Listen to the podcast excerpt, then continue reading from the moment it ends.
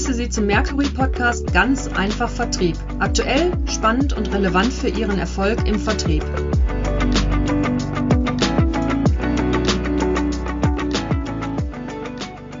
Willkommen zu unserem Podcast zum Händlermanagement. Mein Name ist Claudia Sperling und ich bin Seniorberaterin bei der Firma Mercury International und heute spreche ich mit Herrn Markus Dinse, Vertriebsleiter bei Big Arbeitsschutz.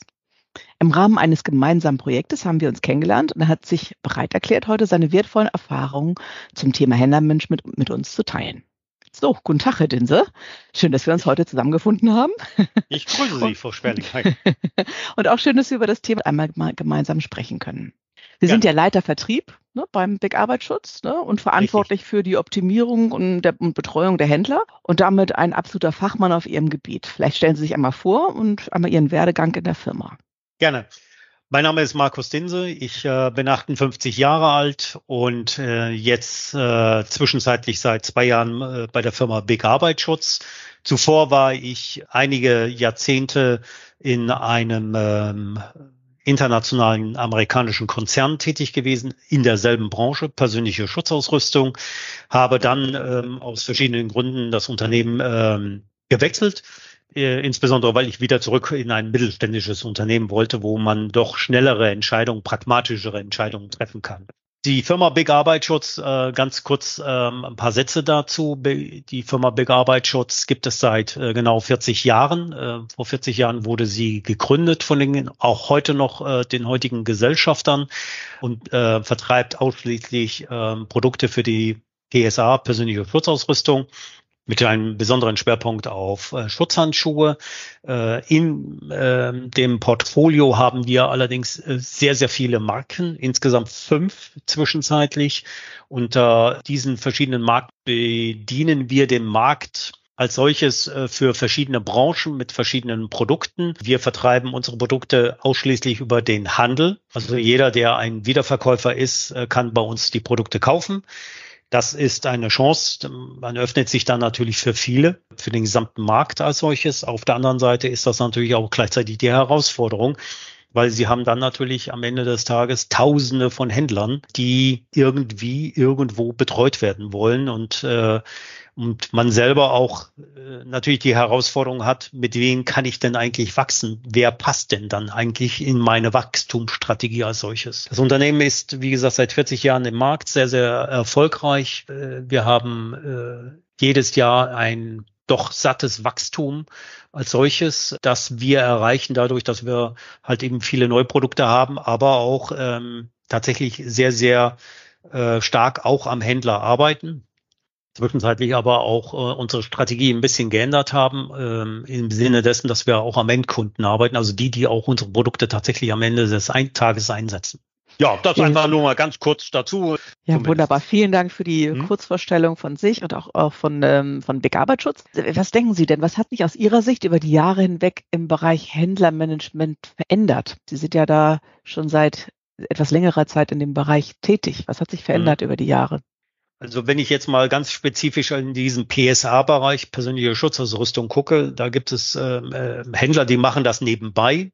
Die muss man jetzt mal ein bisschen beiseite schieben. Aber wenn man sich auf diese PSH-Händler mal konzentriert oder die auch das als einen gewissen Schwerpunkt sehen, sagen wir es mal so, es gibt also technische Händler, Baustoffhändler etc., die halt eben schon sehr, sehr viel Umsatz machen mit PSA. Wenn man diese sich betrachtet, dann stellt man äh, fest, dass wirklich in den letzten locker zehn Jahren, fünf bis zehn Jahren eigentlich eine sehr starke Konzentration stattfindet. Also Konzentration im Sinne, dass halt eben ähm, Unternehmen übernommen werden. Viele unserer Händler sind mittelständische, familiengeführte Unternehmen, wo es keine Nachfolge gibt, wo ähm, man eigentlich äh, nicht mehr bereit ist, äh, aus verschiedenen Gründen die äh, notwendigen Investitionen zu machen, sei es in die IT-Struktur zum Beispiel, sei es aber auch in die Vertriebsorganisation. Und äh, solche Unternehmen gehen dann in ähm, Konzernen, vorsichtig äh, formuliert, äh, einfach letztendlich am Ende des Tages auf Aber es gibt auch halt eben immer mehr Händler, die halt eben sich in Kooperationen wiederfinden oder in Verbände eintreten, die dann halt eben federführend das Geschäft als solches übernehmen, zumindestens äh, das Geschäft mit den Lieferanten, also sprich die Jahresgespräche, Preisverhandlungen, Aktionsbesprechungen äh, etc. Was ich da halt eben auch die letzten Jahre sehr, sehr stark feststelle, ist, dass dann natürlich der Handel sehr stark äh, bemüht ist, pauschal einfach bessere Preise zu kriegen, ohne halt eben tatsächlich es zu schaffen, tatsächlich auch Preisvorteile tatsächlich auch am Endkunden auch weiterzugeben, sondern er versucht seine eigene Marge zu verbessern, was allerdings halt eben nur punktuell gelingt. Da muss man Realist sein, weil der Händler hat halt eben auch ähm, Kostensteigerungen. Und leider stelle ich auch fest, das ist einfach ziemlich ernüchternd, aber der Händler tut sich sehr, sehr schwer, tatsächlich halt eben aktiv den Markt zu bearbeiten. Äh, man ist sicherlich auch durch Corona und durch die Preissteigerungen der letzten zwei Jahre doch sehr stark fokussiert darauf, halt eben Stammkunden zu verwalten. Ich, ich will das einfach wirklich sehr platt sagen. Verwalten heißt halt eben äh, die Preiserhöhungen, die Kundenstammpflege, also die Artikelstammpflege voranzutreiben äh, und up-to-date zu halten, die IT-Anbindungen zu schaffen etc., was sicherlich notwendig und richtig ist, äh, ohne Zweifel. Aber damit kommen sie nicht einen Meter weiter, sondern sie haben halt eben nur ihr Stammkundengeschäft gesichert bestenfalls. Aber äh, sie haben nichts getan im, im Sinne von Wachstum. Und der andere Aspekt, den ich sehe, ist, dass halt eben unsere Händler zum Teil sehr gute Kontakte haben in die Industrie oder Handwerker nehme ich jetzt mal ein bisschen raus, aber die Industrie. Und bei der Industrie ist halt eben, äh, dass der Händler einfach die Produkte liefert, die er schon immer liefert, aber sich überhaupt gar keine Gedanken macht eben ja über das Schlagwort Cross-Selling, ne? also weitere Produkte, Produktlinien, andere Produkte auch mit reinzubringen. Also da, wo er technische Artikel liefert, kann er auch durchaus die PSA mit reinbringen ins Spiel oder theoretisch auch umgekehrt, aber mich interessiert nur die PSA da finden sehr, sehr wenig Aktivitäten als solche statt. Also wir sehen, dass wir immer mehr äh, mit sehr pauschalen Gesprächen äh, konfrontiert sind, mit Einkäufern, die überhaupt gar keinen Bezug zum Vertrieb haben, zum Kunden. Ja, das heißt, da wird einfach sehr, sehr oberflächlich gesprochen. Man äh, ist da nicht so ganz bereit, halt eben über das einzelne Produkt zu diskutieren und darauf einzugehen und da die positiven Merkmale für sich zu erarbeiten, sprich also seine eigenen Chancen, äh, Benefits für den Kunden herauszufinden, sondern da wird sehr, sehr pauschal und sehr, sehr allgemein geredet. Und ein Einkäufer redet natürlich ganz gerne neben dem Preis vor allem halt eben über nachwirkende Konditionen, sprich also Boni, Zahlungsbedingungen etc. Ja, ist auch notwendig, aber macht das Geschäft nicht einfacher, weil ähm, das wird einmal verhandelt. Denken Sie nur mal an die Zahlungsbedingungen und dann geben Sie Zugeständnisse, aber da machen Sie nicht mehr Geschäft deswegen, sondern das wird einfach vom Einkäufer aufgenommen, an die Finanzbuchhaltung gegeben und dann wird es ad acta gelegt. Und der Vertrieb hat nichts davon. Also der Vertrieb des Händlers hat nichts davon und der weiß auch nichts davon. Also mhm. Deswegen ist das äh, aus meiner Sicht schon sehr, sehr anspruchsvoll und äh, schwierig momentan tatsächlich auch den Händler als solches zu begeistern. Und das ist einer der Gründe, warum wir einfach uns dem Thema seit zwei Jahren sehr, sehr intensiv widmen. Wie schaffen wir ein vernünftiges Händlermanagement, um halt eben den Händler für uns zu gewinnen, aber auch genau gesagt voranzutreiben, auch unsere Produkte halt eben in den Markt zu positionieren. Wir sind nicht alleine. Wir haben sehr, sehr viele Wettbewerber. Das sind auch ähm, große Konzerne, die äh, international unterwegs sind. Global Player, wie ich immer sage, die in der Champions League spielen. Aber wir haben auch eine Menge, Menge äh, Wettbewerber, die halt eben äh, bei Basic-Produkten, so will ich das mal formulieren, die also gute Qualität, aber zum äh, niedrigeren Preisniveau haben, die deren Marke nicht so ganz bekannt ist. Also wir spielen auch mit unseren Marken auf allen Ebenen. Wir arbeiten direkt gegen die, die in der Champions League sind. Wir arbeiten aber auch genau gegen die, die halt eben sogenannte Basic-Produkte haben. Unsere Marken sind da entsprechend aufgeteilt, auch zum Teil auf verschiedene Branchen. Also wir haben da ein, ein sehr breites Feld und müssen uns da auf jeden Händler einzeln einstellen. Und wir sehen einfach da diese Veränderung, dass es äh, die Händler dass die Händler weniger werden, die mittelständisch geführt werden, wo man dann tatsächlich mit dem Geschäftsführer oder äh, mit dem äh, Gesellschafter direkt selber am Tisch sitzt, um halt eben Diskussionen zu führen, wie kann man das Geschäft weiterentwickeln für uns beide als solches einfach heraus. Das ist so die Situation, die wir momentan eigentlich finden. Ähm, also wir hören auch von anderen Kunden, ne? wir hören auch von anderen Kunden oft, dass Händler eher als Logistiker eingesetzt werden. Ne? Und ähm, das heißt, der, der Handel, der braucht eigentlich eher so eine, so eine etwas proaktivere Rolle. Hatten Sie ja eben auch schon als Thema so, so erwähnt. Die Frage ist, wie schaffen Sie das, Ihren Handel zu managen? Wie schaffen Sie das, dass er proaktiv Ihre Produkte anbietet? Also was machen Sie da? Also das ist das richtige Stichwort. Der Händler verfällt immer mehr in eine Rolle, der reine Dienstleister, reiner Logistiker zu sein. Und äh, das ist das, was ich schon seit Jahren immer wieder auch dem Handel predige, mit denen ich in Kontakt bin.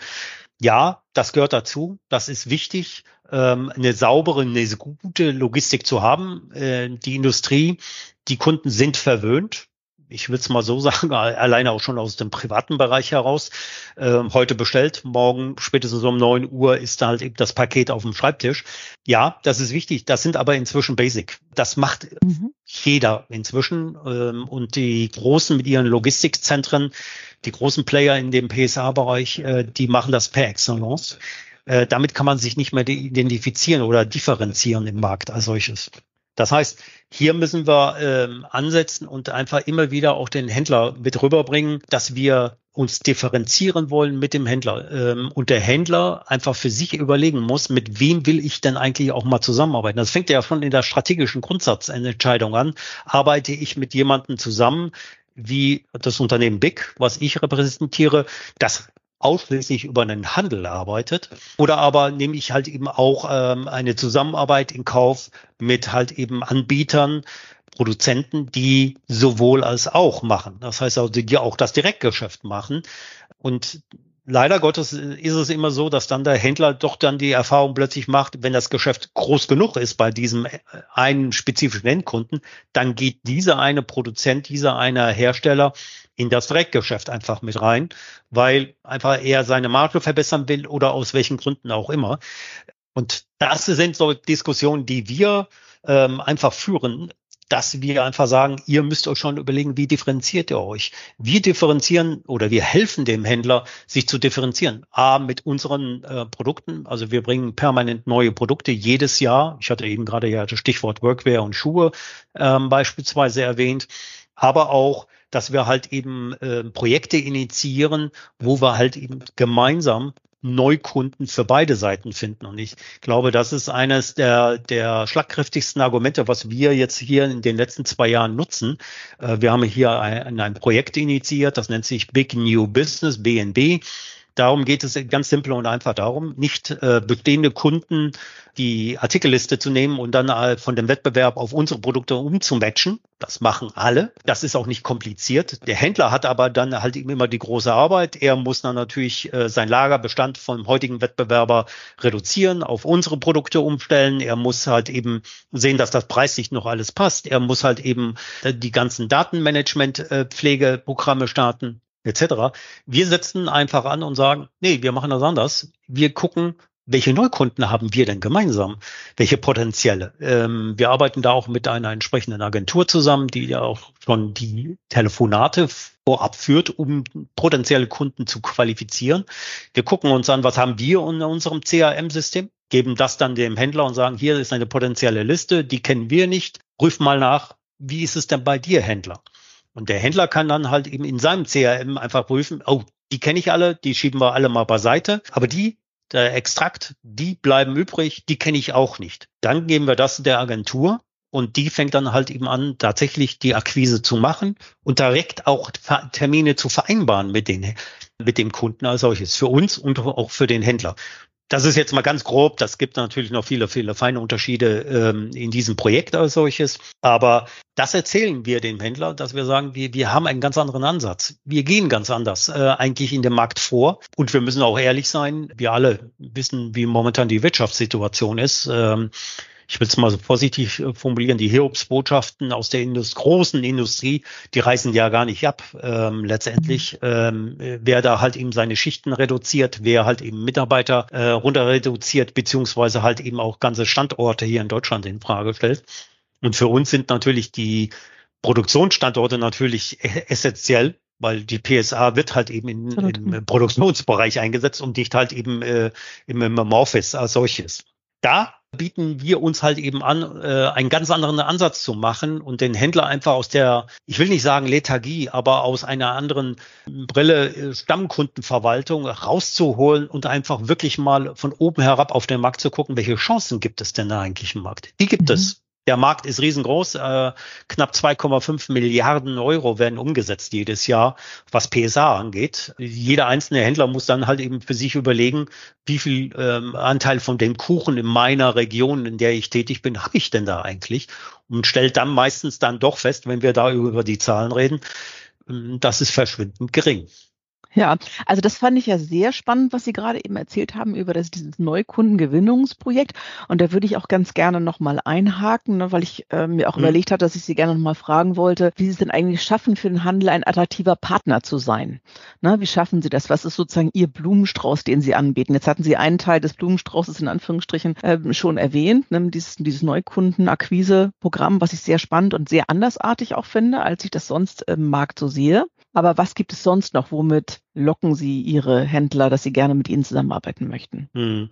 Also das Projekt ist natürlich das Hauptargument, was wir bringen, weil das glaube ich, das dürfen wir schon mit Stolz sagen, da sind wir in der PSA-Branche sicherlich einzigartig. Das macht kein anderer, so wie wir es, es am Ende des Tages machen. Wir haben ein CRM aufgebaut die letzten Jahre, wo wir jeden Monat ähm, äh, eine Menge, Menge Endkunden, so nennen wir das, äh, also die Industrie, äh, mit erfassen und das allerdings auch verlinken direkt mit dem jeweiligen Händler in der Region, den wir als einen Fokushändler sehen für uns.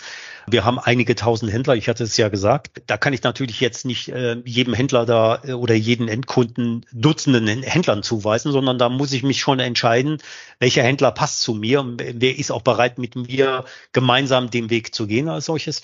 Ähm, das heißt also, wir schaffen hier in dem Falle wirklich tatsächlich den Mehrwert für den Händler, dass wir sagen, den Endkunden, den wollen wir mit dir gemeinsam bearbeiten.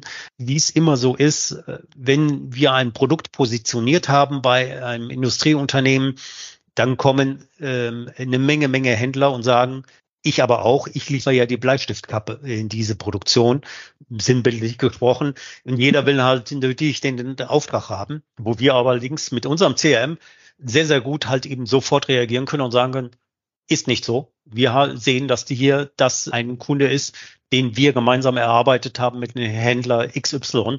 Da bist du Händler AB, bist du halt eben einfach raus aus der Nummer. Da mhm. kriegst du keinen Specialpreis oder irgendeine Art äh, von Information oder Unterstützung von uns.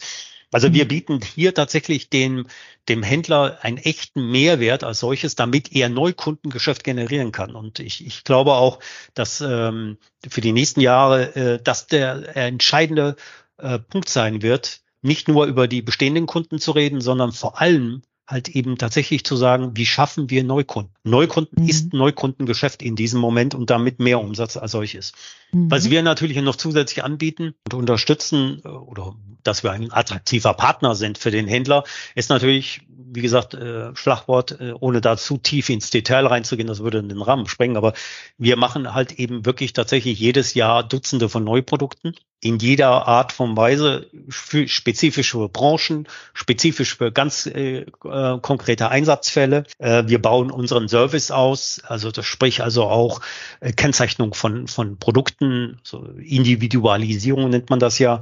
Aber was wir auch machen, ist natürlich eine sehr, sehr äh, konsequente, direkte Wettbewerbsbeobachtung. Auch das ist mhm. zum Beispiel ein Aspekt, der nicht zu unterschätzen ist. Wir gucken also äh, sehr, sehr ähm, äh, konkret die Wettbewerber an, weil ich bin mir nicht zu schade, wirklich auch dann zu sagen, okay, was macht der Wettbewerb eigentlich gut? Was kommt beim Händler eigentlich äh, gut an oder beim Endkunden? Und dann zu sagen, okay, das kopieren wir. Das können wir auch, diesen Service. Mhm. Oder mhm. Besonderes Feature am Produkt etc. Und deswegen sind wir ja auch in einem kleinen mittelständischen Unternehmen, sage ich immer, wo man sehr, sehr schnell und pragmatisch reagieren kann und entscheiden mhm. kann als solches. Das ist der Vorteil. Und das ist der Vorteil und der Mehrwert wiederum auch für den Händler, dass wir halt eben nicht lange diskutieren und große Wege gehen und bis ein Produkt eingeführt ist, ist äh, sondern dass wir halt eben, ja, ich will nicht sagen quick and dirty äh, und mit Fingerschnippen, wir müssen ja auch äh, gewisse Regularien beachten im Sinne von gesetzlichen Vorgaben bei solchen Produkten, die müssen Zulassungen haben. Das ist schon ein Zeitfenster, das können wir kaum unterschreiten. Aber wir sind sehr, sehr schnell. Wir sind sehr, sehr äh, progressiv in dieser Richtung und wir sind halt eben auch, wo wir sagen, okay, Händler, also muss mal gemeinsam einfach ausprobieren, das Produkt. Und wenn wir feststellen, nach zwei Jahren, es funktioniert nicht, okay, dann müssen wir es halt eben wieder eindampfen. Dann ist es halt so. Dann ist mhm. das die Lernkurve, die man da einfach entwickelt. Gott sei Dank mhm. ist das aber selten der Fall.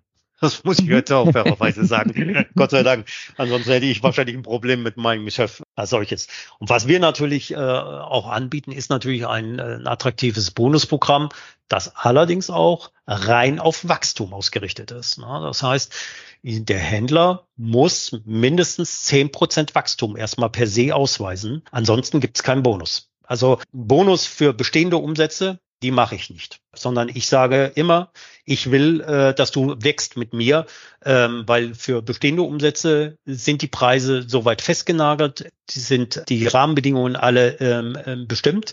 Und es macht keinen Sinn, da jetzt äh, zu meinen, wir müssen jedes Jahr über irgendeinen neuen Bonussatz verhandeln. Das Bonusprogramm ist auf mehrere Jahre ausgelegt, ähm, da gibt es auch noch pro Marke sicherlich noch ein paar Unterschiede, aber es ist vom Kernsatz her erstmal rein auf Wachstum ausgerichtet. War auch eine ziemlich lange Diskussion mit vielen Händlern, weil äh, das kannten sie jetzt so im Detail nicht. Sie wollten alle immer einen Fixbonus haben. Aber das ist wie bei den Zahlungsbedingungen. Sie geben einmal einen Fixbonus und dann wird er vergessen. Da redet kein Mensch mehr drüber. So, und das mhm. bringt ihnen für sich selber gar nichts. Sie müssen ja an den Außendienst des Handels auch rankommen. Also wenn es ein kein reiner Internethändler ist, gibt's ja auch, aber mit denen arbeiten wir auch ganz erfolgreich. Aber das ist eine ganz andere Schiene. Aber wenn wir und das sind so 95 Prozent aller unserer Händler, die haben einen Außendienst und diesen müssen sie bekommen, den müssen sie in die Hand kriegen, den müssen sie begeistern können, motivieren können, den müssen sie aber auch kontrollieren. Äh, das ist also alles nicht ein Selbstläufer, sondern da muss man dann natürlich auch hinterher sein und eine sehr klare Ansage machen, was man erwartet, was man dann halt ihm aber einfach auch bringt. Und man muss die Erfolge auch gemeinsam ein bisschen feiern. Das heißt also nicht als selbstverständlich hinnehmen, sondern dann halt eben auch tatsächlich auch sagen, okay, wir können uns äh, abklatschen, wir haben da halt eben tatsächlich äh, bestimmte Endkunden als solches äh, für uns gewonnen. Was wir auf jeden Fall immer machen mit unseren ich sage mal vorsichtig, Fokushändlern. Wie gesagt, wir sind dabei, das erst jetzt äh, die nächsten Jahre richtig intensiv aufzubauen. Tausende Händler haben wir heute, können wir natürlich nicht jeden als Fokushändler sehen, sondern das wird irgendwann am Ende des Tages äh, sich wahrscheinlich so auf 50, 60 Fokushändler in Deutschland erstmal äh, konzentrieren, entsprechend Jahresgespräche äh, Gespräche zu führen mit Aktionsplänen. Äh, nicht nur einfach zu sagen, da kommen die Konditionen rein und da kommt ein bisschen Werbung rein und wir geben Werbekostenzuschuss, sondern sehr konkret zu sagen, im Aktionsplan, welche Branche, welche Zielgruppen gehen wir an, welche Marke stellen wir vorne ran, äh, wie treiben wir auch das Thema Cross-Selling voran, also deine bestehenden Kunden, wo du diese Produkte noch gar nicht lieferst, sondern halt eben nur die Handschuhe dann müssen wir zu, gemeinsam zum Kunden, damit wir sehen, dass wir auch die Schuhe verkaufen oder die Workwear oder mhm. den Atemschutz oder sonst irgendetwas. Das fließt alles bei uns in einen entsprechenden Aktionsplan rein, äh, der natürlich dann halt eben auch das Controlling dann halt eben am Ende des Tages darstellt. Und unser CRM haben wir inzwischen so aufgeweitet, dass wir da halt eben pro Händler sofort sehen, welche Endkunden haben wir dir eigentlich zugeordnet. Wir haben Erfahrungswerte einfließen lassen. Es gibt ein paar Studien dazu, dass, so dass man da ganz gut auch Endkunden einschätzen kann von deren Potenzial her. Also wir wissen, was da so im Durchschnitt in dieser jeweiligen Branche pro Mitarbeiter für PSA Schuhe, Handschuhe etc. ausgegeben wird. Also da kann man oder da haben wir auch einen Algorithmus entwickelt, so dass wir also dann sehr genau auch sagen können, dieser Endkunde in dieser Branche mit dieser Mitarbeiterzahl stellt ein Potenzial von X dar für Schuhe oder gesamt oder nur für Handschuhe wie auch immer. Und genau solche Listen nehmen wir dann halt eben auch tatsächlich mit zum äh, Jahresgespräch und dann sagen wir, dann lass uns jetzt mal darüber diskutieren. Wo stehen wir denn da eigentlich und wie viel lieferst du denn tatsächlich eigentlich hin? Und viele Händler öffnen sich äh, und reiben sich verwundert die Augen. Weil sie sich nämlich mhm. plötzlich nämlich äh, tatsächlich fragen, wie kann es denn sein, dass der so ein Potenzial haben soll? Da kann ich nur immer sagen, ja, Leute, das ist kein Hexenwerk. Äh, aber wir haben einfach einen anderen Blickwinkel inzwischen drauf.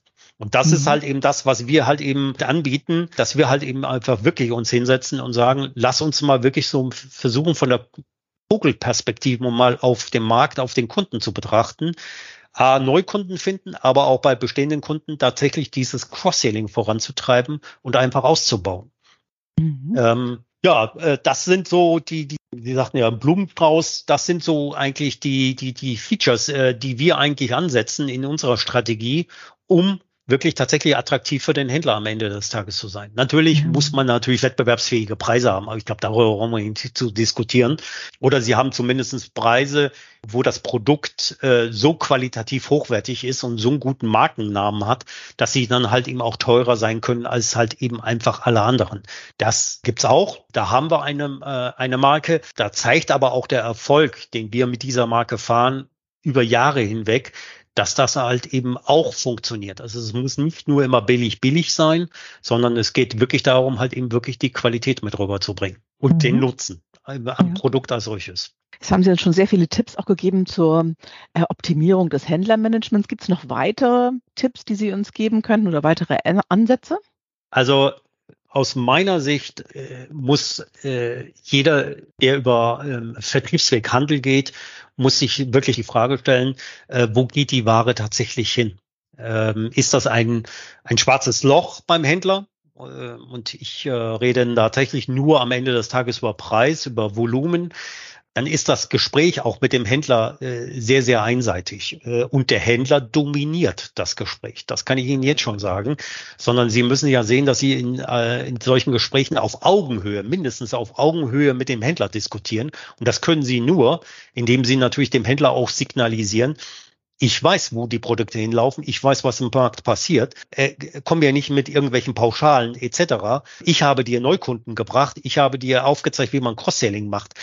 Und ich glaube, da muss äh, jeder Anbieter sich überlegen, okay, wie, wie schaffe ich es, mich in diese äh, Position zu bringen, auf Augenhöhe zu verhandeln und zu diskutieren als solches. Weil ansonsten fällt man sehr schnell wieder zurück, ich rede nur über Preis. Das will der Händler. Ohne Zweifel. Also der Einkäufer vom Handel. Mhm. Aber man muss äh, tatsächlich versuchen auf Augenhöhe. Und das Zweite, was ich dringendst äh, immer empfehle, ist, tatsächlich echt mit dem Vertrieb in Kontakt zu kommen. Ein Netzwerk zum Vertrieb, zum Außendienst, zum Innendienst des Händlers aufzubauen. Auch wenn das manchmal mühselig ist. Viele Händler wollen das nicht unbedingt so, äh, aus den genannten Gründen. Die sind ja nicht alle ganz dumm. Äh, die wissen schon, wo es dahin geht. Und ich weiß, dass äh, viele äh, im PSA-Bereich das ja auch inzwischen auch schon so tun.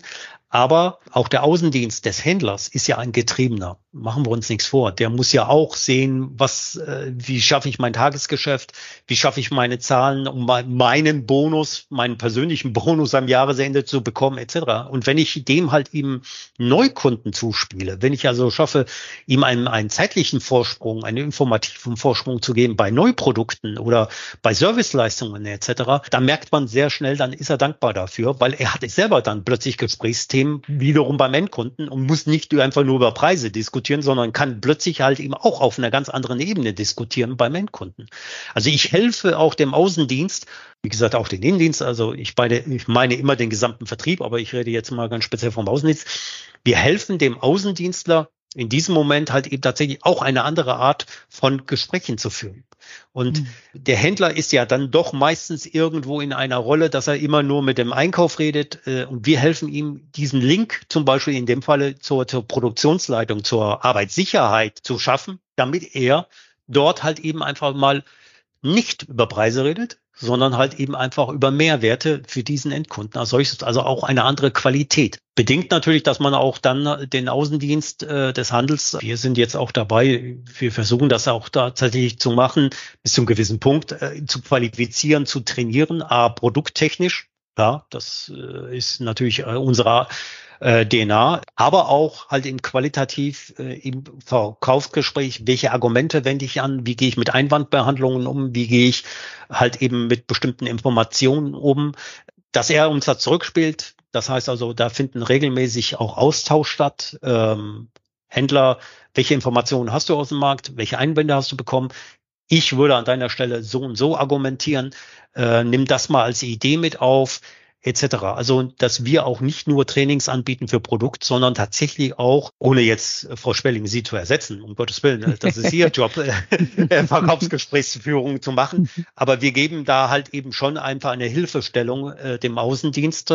Wie schaffe ich es halt eben einfach immer wegzukommen von diesem Verkaufsgespräch am Ende des mhm. Tages? Okay, ja wunderbar. Dann habe ich noch mal zum Abschluss eine letzte Frage an Sie. Und zwar, ich hätte gern drei Kurztipps für unsere Hörer. Was würden Sie sagen, die drei wichtigsten Dinge, was sind das im Bereich Händlermanagement? Das erste ist tatsächlich neben der oder nach einer Bestandsanalyse sich tatsächlich hinzusetzen und zu sagen, okay, mit wem will ich denn wirklich intensiver zusammenarbeiten? Es gibt welche, die haben ja schon einen selektiven Vertriebsweg, aber auch da müssen sie sich jedes Jahr das Neue die Frage stellen, sind das die richtigen Partner? Es passiert zu viel im Markt. Es gibt neue mhm. Player, es gibt Zusammenschlüsse, nur zwei Punkte zu nennen. Äh, das heißt also wirklich tatsächlich äh, neben der Bestandsanalyse tatsächlich einfach auch zu sagen, okay, welcher Händler passt zu mir noch für die Zukunft als mhm. solches? Also das klingt immer salopp mit den richtigen Händlern. Tatsächlich muss man sich da aber wahrscheinlich einfach mal wirklich einschließen und tatsächlich mal mehrere Tage nachdenken. Das ist nicht eine Sache von fünf Minuten, um dann halt eben einfach zu sagen, naja, ich muss mich wahrscheinlich einfach strategisch irgendwo anders fokussieren nur weil ich den die letzten zehn Jahre mit dem ganz gut zusammengearbeitet habe, heißt nicht, dass ich die nächsten zehn Jahre gut mit diesem Händler zusammenarbeite, weil auch bei dem Händler passiert etwas. Ich hatte es eben gerade gesagt. Ich muss dann halt eben tatsächlich wirklich da emotionslos, äh, wie ich immer sage, rangehen und tatsächlich einfach ähm, für mich überlegen, okay, welche Faktoren, ähm, welcher Algorithmus äh, muss ich mir erarbeiten, um die richtigen Händler als solches zu finden. Das ist mhm. sicherlich von Produktgruppe zu Produktgruppe unterschiedlich. Das muss ich fairerweise okay. sagen. Aber das ist sicherlich einer der, der wichtigsten Punkte, um einfach erstmal eine saubere Basis zu haben man muss dann halt als nächstes äh, tatsächlich einfach auch sagen, okay, was biete ich dem Händler als solches? Mhm. Man kann halt eben sich aus die Produkte ausruhen. Man kann sagen, also das sind tolle Produkte, Qualität etc. Aber da muss man aufpassen. Irgendwann ist man mit Produkten auch mal austauschbar. Äh, das haben die Wettbewerber auch. Das heißt also, ich muss immer gucken, welchen Mehrwert biete ich. Und wir haben zum Beispiel halt, was ich eben ausgeführt habe, äh, gesagt, wir bieten halt eben tatsächlich das Neukundengeschäft als solches. Mhm. Also einen echten Wachstum und nicht nur Produkt A mit Produkt B beim bestehenden Kunden auszutauschen, sondern wir sagen, wir finden neue Kunden mit dir gemeinsam, äh, damit du auch auf den Wachstumskurs gehen kannst. Also diese, diesen Mehrwert als solches zu bieten, das ist für einen Geschäftsführer, für einen Vertriebsleiter wahnsinnig interessant, weil auch der steht ja unter Druck logischerweise und will ja wissen, wie kann ich mein Business einfach auch weiterentwickeln als solches. Und der dritte und sicherlich einer der wichtigsten Punkte äh, und den wir jetzt schon, wie gesagt, in den letzten Jahren sehr, sehr intensiv ausgebaut haben, ist, selbst sehr, sehr aktiv im Markt zu sein und nicht nur äh, das zu hören und zu glauben, was der Händler erzählt. Also nicht, dass die halt eben äh, lügen, um Gottes Willen, das mit Sicherheit nicht, aber die Händler äh, sind dann halt eben auch sehr, sehr oberflächlich mit ihren Informationen und haben nicht immer den kompletten Blick vor allem aus der Vogelperspektive, sondern die äh, erzählen sehr, sehr viel situationsbezogen, äh, zeitlich äh, aktuelle Informationen. Das ist wichtig, das ist interessant, aber der eigentliche Kernpunkt ist, dass ich halt eben selber bei Endkunden bin, die meine Produkte einsetzen und einfach auch höre, welche Trends gibt's da? Was wird sich dort entwickeln? Ist der Endkunde halt eben bereit, halt eben über Komplettsysteme von Kopf bis Fuß zu diskutieren? Was machen seine ausländischen, zum Beispiel ausländischen Werke? Kann man die mit einbinden in äh, eine Systemversorgung als solches? Gibt es neue, neue äh, Industriezweige, die man einfach auftun kann? Warum? Ganz einfach immer wieder, um einfach auch das zu gegen zu prüfen gegen zu checken, was erzählt mir der Händler? Passt das? Ist das stimmig? Oder aber auch zu sagen, Händler, du musst deinen Blick ändern. Du, du musst eine andere Perspektive einnehmen. Da läuft was an dir vorbei. Du kriegst das gar nicht mit. Das offene Gespräch muss man suchen, aber das ist dann natürlich eine ganz andere Qualitätsgespräche, die man dann halt eben auch mit dem Händler als solches führt. Aber das schaffe ich auch nur, wenn ich auch selber aktiv im Markt bin mit meinen eigenen Leuten. Mhm. Und wir zum Beispiel 50 Prozent unserer Zeit, also in unserem Außendienst, verwenden wir für Händlergeschäft, für das Händlermanagement. Und 50 Prozent sind wir tatsächlich direkt beim Endkunden als solches. Ja, vielen Dank für diese Gesamtzusammenfassung. Am Ende nochmal mit den drei wichtigsten Tipps. Hm. Und damit würde ich dann auch unseren Podcast beenden und Ihnen ganz herzlich danken für das Gespräch, die spannenden Inhalte, auch wirklich innovative und äh, interessante, einfach andere Gedanken zum Thema Händlermanagement und würde sagen, auf Wiedersehen, Herr Dinse. Oder auf Wiederhören. Ich danke Ihnen und ich wünsche Ihnen auch. Schönen Tag, machen Sie es gut. Ciao.